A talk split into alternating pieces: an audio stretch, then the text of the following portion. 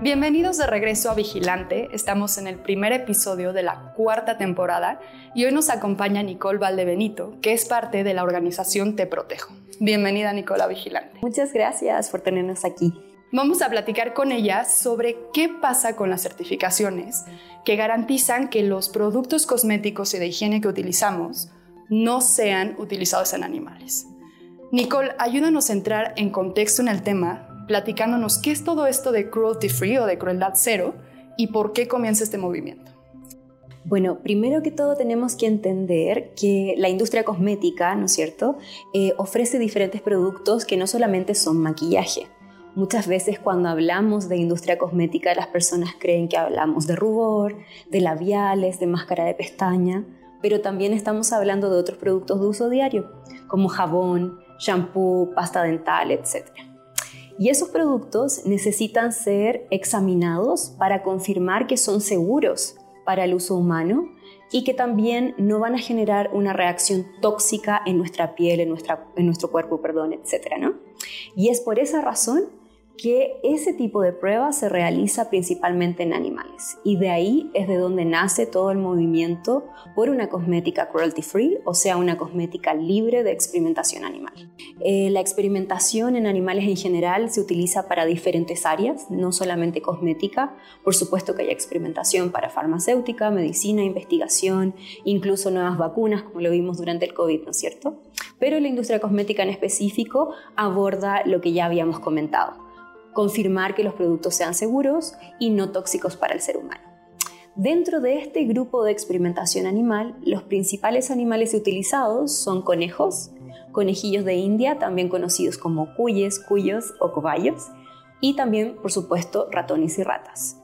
Entonces, el conejo, el principal animal utilizado, se convirtió también en un icono y eso generó un sello. Un sello con un icono de un conejo cuando queríamos identificar un producto libre de experimentación en este tipo de animales. Esto me recuerda un poco, digo, hablando de las certificaciones, a un caso que en México fue bastante sonado en una época, que es el de las latas de atún. Empezó a haber mucho ruido de que estas empresas que teníamos a la mano en los supermercados, cuando pescaban los atunes, venían con muchas otras especies. Entonces, al hacer este ruido, pues uno de los animales icónicos fue el delfín, entonces íbamos al supermercado, agarrábamos las latas y buscábamos que tuviera un pequeño icono de un delfín. Pero con el tiempo, pues se supo que no necesariamente eso garantizaba que estas, estas compañías estuvieran siendo responsables. Y creo que es algo que puede estar sucediendo hoy con esta industria que nos mencionas. Entonces quisiera que nos contaras sobre estas certificaciones y entender pues cuáles existen, eh, cuáles sí son, cuáles no son, para un poco protegernos de que si vemos un conejito no necesariamente quiere decir que estas compañías no están usando animales. ¿Qué está pasando con las certificaciones? Como consumidores, si queremos confirmar que nuestro producto cosmético está libre de experimentación animal, la única forma que tenemos hoy para identificarlo es a través de una certificación cruelty free. Y aquí vamos al detalle, ¿no?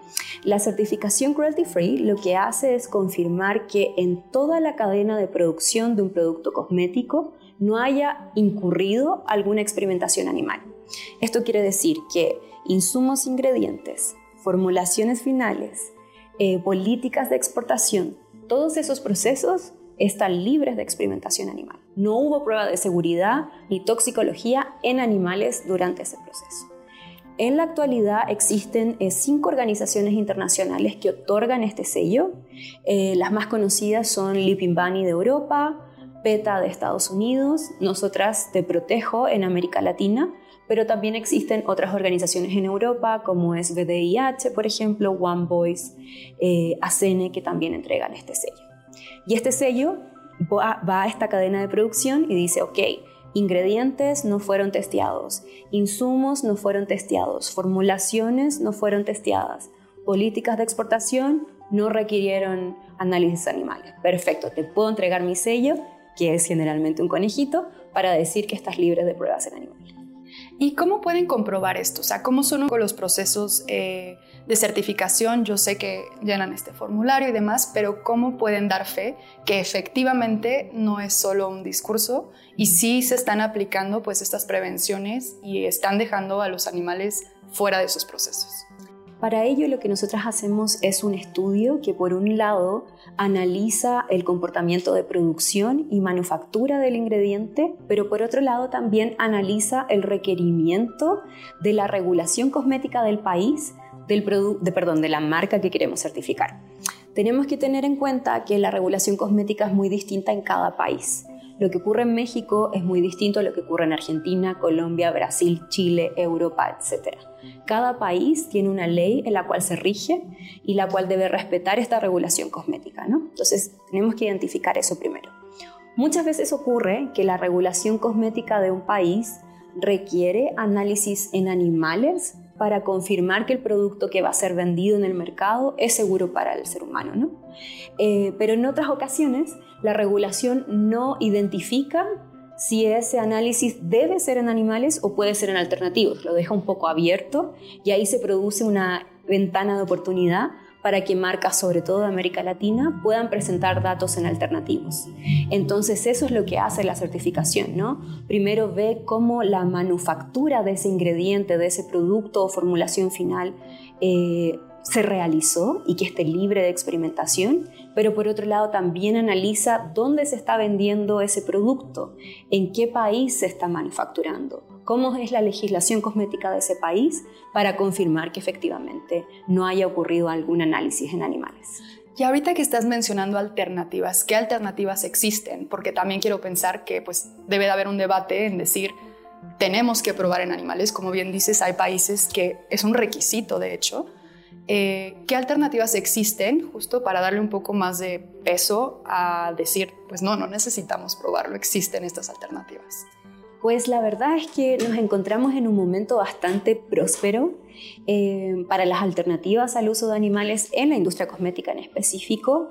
Esto se da porque el año 2013 en la Unión Europea se reguló esta temática, se prohíben los análisis en animales para la industria cosmética en específico y eso genera una aprobación por parte de la OSDE, de la OCDE, de alrededor de 25 a 30 test alternativos que ya cuentan con un apoyo de la comunidad científica, ¿no? que dicen, estos test nos entregan mejores resultados, eh, mejores predicciones y son mucho más eficaces que el uso de animales. Entonces, sí tenemos alternativas. ¿Cuáles son? Las principales eh, son eh, impresiones 3D, por ejemplo, cultivos celulares, cultivos epitetiales que imitan el comportamiento de la piel humana al ser expuesta a un ingrediente, a un insumo o una formulación. También hay un uso de microchips que es bastante interesante porque nuevamente emulan cómo se va a comportar un órgano, por ejemplo, al ser expuesto a cierto nivel de toxicidad. Pero también hay una alternativa que es muy curiosa, que es el uso de bibliografía. Esto porque en los 80 y en los 90 la experimentación animal lamentablemente fue muy altísima y muchos ingredientes cosméticos que se utilizan hoy ya pasaron por esos análisis y no necesitan volverse a ser analizados. Qué interesante, pues entran también tantos temas aquí, ¿no? En cuestión de tecnología. Pero regresando a lo de la certificación, también para que la gente pueda tener esta información a la mano, ¿qué sucede? Y tomando en cuenta lo que nos estás diciendo, que cada país tiene regulaciones diferentes, ¿Qué sucede si vemos un producto que no tiene ninguno de estos iconos de las certificaciones que ya nos mencionaste?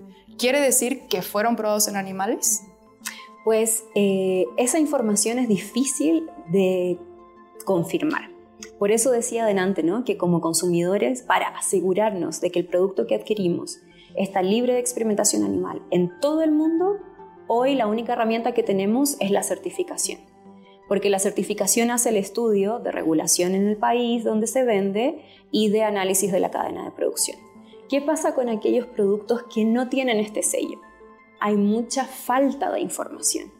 Ocurre, y esto es algo que nos pasa como organización también, que muchas empresas de cosmética nos aseguran, yo no pruebo mi producto en animales. Y nosotras sabemos que esa persona está diciendo la verdad, porque su formulación final no ha sido experimentada en animales, pero muchas veces no sabe qué pasa con sus ingredientes, con sus insumos o ese camino que hubo en la cadena de producción, ¿no? Entonces, puede que estés adquiriendo, si, adquieres un producto que no cuenta con esta certificación, un producto testeado o puede que no, porque nos falta la información para confirmarlo. Y ahora enfocándonos en el caso de México. Eh, es un tema que está despertando. En el 2020 eh, tuvimos esta reforma que prohíbe la prueba en animales, pero me gustaría que nos platicaras qué hay más allá de esa reforma. ¿Se está aplicando? ¿No se está aplicando? En su experiencia como organización, ¿cuál creen que es como el nivel también de cultura que tenemos ante este tema? ¿Qué está sucediendo en México con respecto a esto? Pues ocurrió un fenómeno bastante interesante en México, esto a raíz del el estreno del cortometraje animado Say Ralph que em, realizó la organización internacional Humane Society International y que nuestra organización apoyó en difusión en México también que muchas personas se dieron cuenta de esta problemática, ¿no? Pudieron empatizar con el sufrimiento de los animales en un laboratorio y cuestionar un poco sus hábitos de consumo. Y ese movimiento tan fuerte que hubo en México en particular, donde este cortometraje se viralizó con más de 50 millones de reproducciones, generó un empuje muy fuerte y la petición que teníamos para aprobar este proyecto de ley alcanzó 1.5 millones de firmas, que es un número gigante. Eso por supuesto que generó una presión en el Senado y en los diputados que tenían en su mano discutir este proyecto de ley y el proyecto de ley finalmente es aprobado.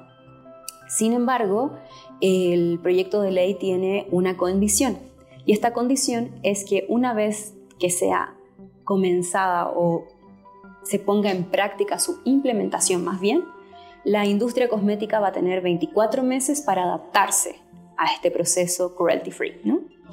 Sin embargo, ese comienzo de la ley todavía no ocurre. Falta que se redacten algunas eh, regulaciones secundarias de este proyecto de ley que tenga que ver con la fiscalización, por ejemplo, del mismo o con la regulación que se va a realizar al cumplimiento de la ley que todavía no ha sido redactado. Por ende, esos 24 meses no han comenzado a regir. Por ello, lamentablemente en México aún necesitamos escoger productos certificados para asegurarnos que están libres de pruebas en animales. ¿Qué se necesita para que se logre esta redacción? ¿Necesitamos más empuje? ¿Queda en las manos de políticos? ¿Cómo podemos hacer para que se implemente? Pues necesitamos eh, más voluntad de parte de la autoridad. Está hoy esto en manos del Ministerio de Salud quien debe escribir, ¿no es cierto?, redactar esta regulación secundaria y que comience a regir estos 24 meses que planteamos para que el proyecto de ley avance. Em, está totalmente en manos de ellos. La ciudadanía ya demostró que le importa, ¿no?, con este millón y medio de firmas, entonces nos falta ese paso. Y hablando de esta reforma en específico y de esto que está por venir, para tener el cuadro completo, ¿Qué pasa, por ejemplo, con marcas que vienen del extranjero? Sí, el proyecto de ley que fue aprobado el 2021 lo que busca es prohibir toda experimentación animal para cosmética en el territorio mexicano, pero también prohíbe la importación de ingredientes y formulaciones finales que hayan sido experimentadas en animales. Entonces eso hace que no solo el mercado local, sino que también el mercado internacional interesado en vender en México sea cruelty free. Y mi siguiente pregunta... Eh pues supongo que ahorita no, no, sé si la puedo responder o no por lo que nos estás contando, porque pues es quien ve porque esto se cumpla, ¿no? Pero si no se ha implementado, pues tal vez ni siquiera sabemos cómo están estos mecanismos para que efectivamente se cumpla. Entonces quiero pensar que pues queda en manos de las organizaciones estar detrás de este tema, ¿no? Por supuesto, nosotras como organización, también otras organizaciones que trabajan eh, por los derechos de los animales, incluso por los derechos de los consumidores, empujan que este tipo de regulaciones avancen porque es una herramienta que tenemos como consumidores de cosmética también para acceder a una transparencia de información y tener la tranquilidad también de que los productos en México, uno, van a estar libres de crueldad animal, y dos, van a ser probados en alternativos que, como ya conversamos, son mucho más eficientes y seguros en sus resultados para el humano también. Y en tu experiencia en Te Protejo, ¿cuál ha sido uno de los retos más grandes que han enfrentado con respecto a esta temática? Yo creo que eh, los principales retos para legislar este tipo de temática y eliminar la experimentación animal tienen que ver con eh, reunir a todos los actores de la industria, a todos los actores del ecosistema, que esté por un lado, las marcas de cosmética, las organizaciones civiles, la ciudadanía y por supuesto también las cámaras, ¿no? tanto Senado como diputados alineados sobre esta temática es un desafío. Eh, muchas veces ocurre también que en América Latina hay pocos laboratorios que trabajen en estos métodos alternativos. México tiene una ventaja porque sí posee laboratorios que trabajan en ello y ofrecen este tipo de prácticas, lo que es buenísimo. No ocurre lo mismo, por ejemplo, en Perú, en Chile o tampoco en Bolivia, Paraguay, pero México sí es uno de los países afortunados. Y para cerrar la entrevista siempre nos gusta concluir con qué podemos hacer desde nuestro lugar. ¿Cuáles serían algunas de las recomendaciones que tú harías a cualquier persona que se quiera involucrar más en el tema, tanto como consumidor, como también pues para participar en, en empujar este tipo de legislación y demás? Como organización, creemos que para hacer cambios drásticos en problemáticas como estas, tenemos que abordar diferentes caminos. Por eso empujamos iniciativas legislativas para abordar ese camino. ¿no? También trabajamos a través del cambio de la industria por medio de la certificación y entregamos ese sello cruelty free, pero sabemos que es sumamente importante la concientización que las personas entiendan que sus elecciones de compra tienen un impacto directo en su entorno, en el medio ambiente, la naturaleza, los animales. Entonces por eso trabajamos muy fuerte también, educando y entregando información a las personas para que puedan tomar decisiones de compra conscientes dentro de la industria cosmética y escoger estos productos que tienen un sello cruelty free o sea que están libres de experimentación animal. Y aquí me gustaría añadir un dato que es muy interesante, que logramos calcular con la ayuda de un laboratorio mexicano, justamente que es LIALT, y también con la ayuda de nuestras químicas farmacéuticas, y es que cada vez que escogemos un producto cosmético certificado como cruelty free, salvamos la vida de 150 animales. Entonces imagínate cuántos productos utilizas a diario. El jabón, el shampoo, el acondicionador, tal vez utilizas crema de pelo, tal vez de rostro, serum, bloqueador solar, luego maquillaje, o sea, la cantidad de productos que utilizamos es muchísima y ahí hacemos matemáticas y vemos que el impacto que tenemos sobre esas vidas es enorme. Pues muchísimas gracias por todo lo que compartes con nosotros, por brindarnos las herramientas también para hacer estas decisiones de compra conscientes. Vamos a estar compartiendo en redes sociales pues cuáles son estos iconos de las certificaciones también para que lo sepan y pues también invitarlos a que eh, visiten la página de la organización si quieren tener mucha más información. Ahí pueden encontrar muchísimos datos y más maneras de participar. Muchas gracias Nicole por tu Muchas gracias por invitarnos. Escucha nuestro podcast todos los martes en YouTube, Spotify, Apple Podcast o tu plataforma favorita y encuéntranos en redes sociales como vigilante-bio.